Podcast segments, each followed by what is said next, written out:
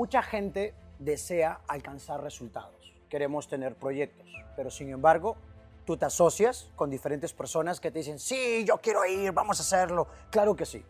Pero en el mundo real, mucha gente quiere, pero mucha gente no sabe cómo. Y el no saber hace que la gente tenga miedo, miedo a equivocarse o miedo a no ser suficiente. Uno de los fantasmas de la pobreza es el miedo a no ser suficiente, el miedo a equivocarme, el miedo a que irán, el miedo a fracasar. Entonces, quiero que tomes en cuenta algo. Cuando tú quieras pretender escalar la montaña, 5, 6, 7 tus amigos decir, vamos, vamos a hacerlo, todos empilados, todo con emoción, vamos a hacerlo, vamos a levantarnos, vamos, vamos a tomar acción. Pero cuando pase el tiempo y estén escalando la montaña y demande más esfuerzo cada vez para ir más a la cima, va a haber personas que van a estar contentas con solo quedarse a mitad de camino. Y en muchas ocasiones hay soledad en la cima, porque vas a llegar solo. No porque tus amigos no puedan, sino que aún no están preparados, aún no tienen el deseo ferviente, el deseo ardiente, aún no tienen la convicción total de luchar y van a estar contentos solo con quedarse a mitad del camino. Entonces, si usted pretende ser un líder, tiene que entender algo. A veces hay soledad en el liderazgo. Qué hermoso sería que nos puedan acompañar todos nuestros familiares, todos nuestros amigos, las personas que más amamos en los proyectos. Pero sabes qué? Mucha gente va a abandonar, mucha gente va a renunciar. La historia y la biografía de los grandes hombres, te vas a dar cuenta que tienen algo en común. Han sido locos y atrevidos en su tiempo. Llega un hombre, un alumno nuevo a una academia, y este alumno le pregunta al maestro, maestro, una consulta, ¿cuánto tiempo demora una persona normal para convertirse en un cinturón negro? Y este maestro le responde, ninguna persona normal se convierte en cinturón negro. Y si tú pretendes ser un cinturón negro en el liderazgo, en tu negocio, tienes que ser anormal, entrenarte diferente, pensar diferente, tener hábitos diferentes, leer diferente y hacer cosas diferentes. Porque si tú eres normal, piensa como todos, vas a renunciar. A veces ser exitoso es doloroso, duele, entregas más, das más, te comprometes más y a veces te quedas solo y tienes que volver a empezar. Entonces lo primero que tienes que entender es que hay soledad en el éxito y el éxito duele, pero más duele mantenerte en la mediocridad. Lo que los seres humanos podemos hacer es algo extraordinario, literalmente tú y yo podemos ganar el dinero que queramos, literalmente podemos alcanzar nuestras metas, pero los obstáculos, los retos y la falta de persistencia, la falta de perseverancia hace que la gente abandone. Entonces, en el camino vas a tener tres clases de personas. La primera persona que vas a conocer se llama persona hoy. ¿Qué es una persona hoy? Es una persona que se compromete, que está en acción, que está pilas, que dice, vamos a hacerlo, cuéntame a quién llamo, a quién contacto, con cuántas personas tenemos que hacer, qué necesitas, yo pongo mi casa, vamos a tomar acción. Son las personas hoy. También tenemos a las personas mañana, y las personas mañana te dicen, oye, pero eh, esta semana no puedo, eh, más tarde, otro día, mi abuelita se va a casar, mi perro va a dar, no sé, algo. Siempre tiene una excusa. Son las personas turistas, las personas mañana. Y también tenemos las personas nunca, las personas nunca, nunca tienen tiempo. El error de una persona novata cuando inicia un proyecto o un negocio es que le da el 80% de su tiempo a las personas nunca y a las personas mañana. Y toma en cuenta algo, el 20% del éxito, el 20% de producción, el 20% de tu cheque lo hacen las personas mañana.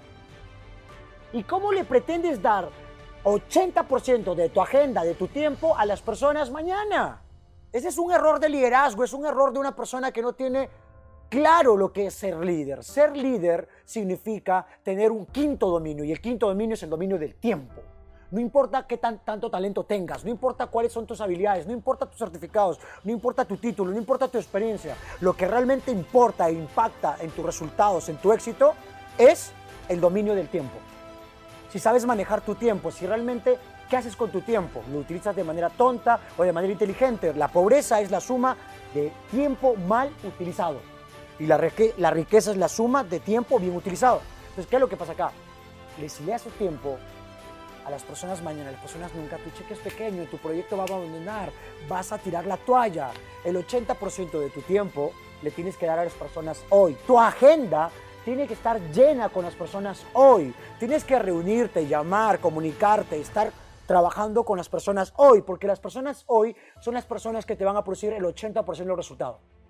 Esto te puede funcionar en las redes de mercadeo, te puede funcionar en tu modelo de negocio tradicional, te puede funcionar en cualquier proyecto que tengas en cualquier proyecto, y esto es claro porque esto es lo que yo aplico en los diferentes modelos de negocios que yo lidero. Tengo personas hoy, tengo personas mañana y tengo personas nunca. Tengo socios hoy, tengo socios mañana y tengo socios nunca. que nunca tuvieron tiempo, que nunca llegaron, que nunca vinieron, que renunciaron sin intentarlo. Y te va a pasar. Para eso tenemos que poner reglas. Y la primera regla se llama código de honor.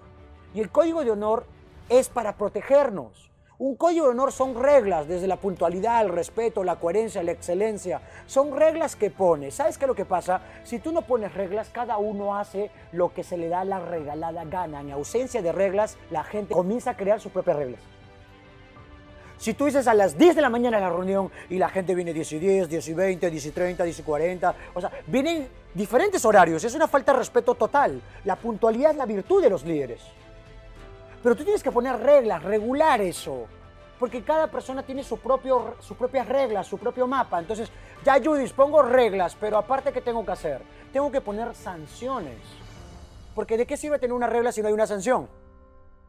Entonces, pasa esto bien curioso. En una de mis empresas pasaba esto. Había una persona que llegaba a las 9 de la mañana. La entrada era 9 y 30, pero esta persona llegaba a las 9. Y era increíble, llegaba puntual, siempre, era muy bueno esto. Pero tenía otra persona que llegaba a 9 y 40, 9 y 50 y no le decíamos nada, oye, nada, no le sancionamos nunca. ¿Y qué pasó? Como no le llamamos mucho la atención y no había una sanción, adivina qué pasó con la persona que llegaba siempre temprano. Comenzó a llegar tarde. Porque en ausencia de reglas cada uno crea las suyas.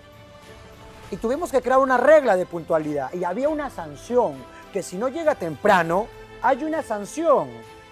Y como esta sanción les dolía un poco, ¿qué pasó? Comenzaron a regular todas sus conductas. ¿Para qué creamos reglas en un equipo? Para protegernos de nosotros mismos. Porque cada uno de nosotros tenemos conductas destructivas, hábitos y toma decisiones que no nos invitan a estirarnos, no nos invitan a ir al siguiente nivel. El cerebro se resiste al cambio porque para generar cambios generamos de dos a tres veces más de energía. Y como tenemos miedo a la incertidumbre, miedo a las cosas nuevas, miedo a lanzarnos al vacío, preferimos estar en nuestra zona de confort. Y cuando creamos reglas, las reglas regulan esas conductas que no son sumatorias para tu crecimiento como líder o para tu organización. Y por lo tanto, ¿qué hacemos aquí? Comenzamos a estirarnos. Pero esas reglas tienen que tener una sanción. Ahora, cuando tú creas una regla y cuando pones una sanción, y las personas, ¿qué, genera cuando tú pones reglas y sanciones? Cuénteme, ¿qué genera en un equipo? Incomodidad, se llama estrés. Comienza a generar estrés y como hay estrés, ¿qué pasa? La gente tiene a renunciar. Pero escucha bien, la persona que renuncia no es un líder, porque un líder no renuncia. Los líderes no renuncian, excepto en algunas ocasiones porque hay cosas que ya no son las correctas. Pero un líder, así nomás, no renuncia. Un líder se compromete, da todo, entrega todo. Es el que dice todo, nada, ahora, nunca. El resto es cuento. Así piensa un líder. Y si tú pones reglas y regulas las reglas después de mutuo acuerdo y esta persona falta la regla y, escucha bien, le sancionas, lo que va a hacer es se va a estresar. Se va a estresar y como se estresa, ¿qué pasa? Tiende a renunciar. Y eso es muy importante y quiero que usted tome en cuenta eso. Porque esto es clave, es clave. ¿Sabes por qué, mi líder? Porque lo que me ha ayudado a mí es entender de que yo juego ganar o juego a caerle bien a los demás. Una de las razones por las cuales muchos emprendedores fracasan es porque tienen miedo a ganar, tío.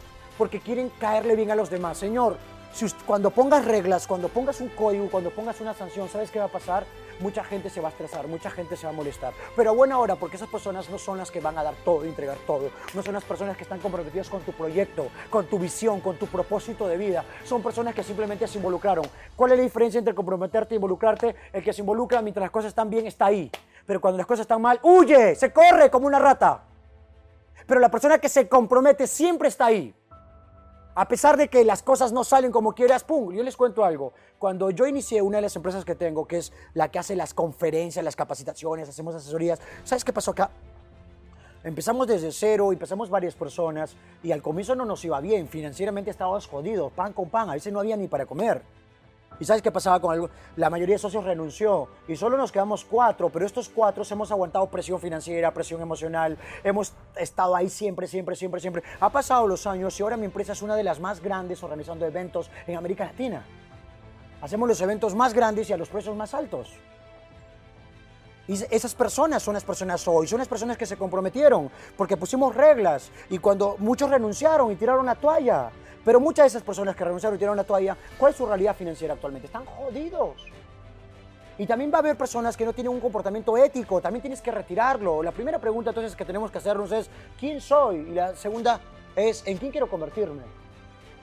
Y la tercera es, ¿a quién necesitas? Y la cuarta es, ¿de quién tienes que deshacerte? De quién te tienes que deshacer en tu organización. ¿Qué persona no suma? ¿Qué persona no, se, no, no, suma ese código de honor? ¿Qué persona no se adapta y respeta? Entonces, el error es que queremos quedarle bien a todo el mundo. Brother, un ganador nunca abandona y los caballeros no son ganadores. Juegas a ganar o juegas a sacarle bien a los demás. Así que lo primero que tenemos que hacer es identificar quién eres tú, a dónde quieres ir, a quién necesitas para alcanzar ese objetivo ¿Y de quién tienes que deshacerte? A veces vas a tener que regular la conducta de mamá, papá, tío, primo. Quiero decir que vas a tener que poner reglas con sanciones.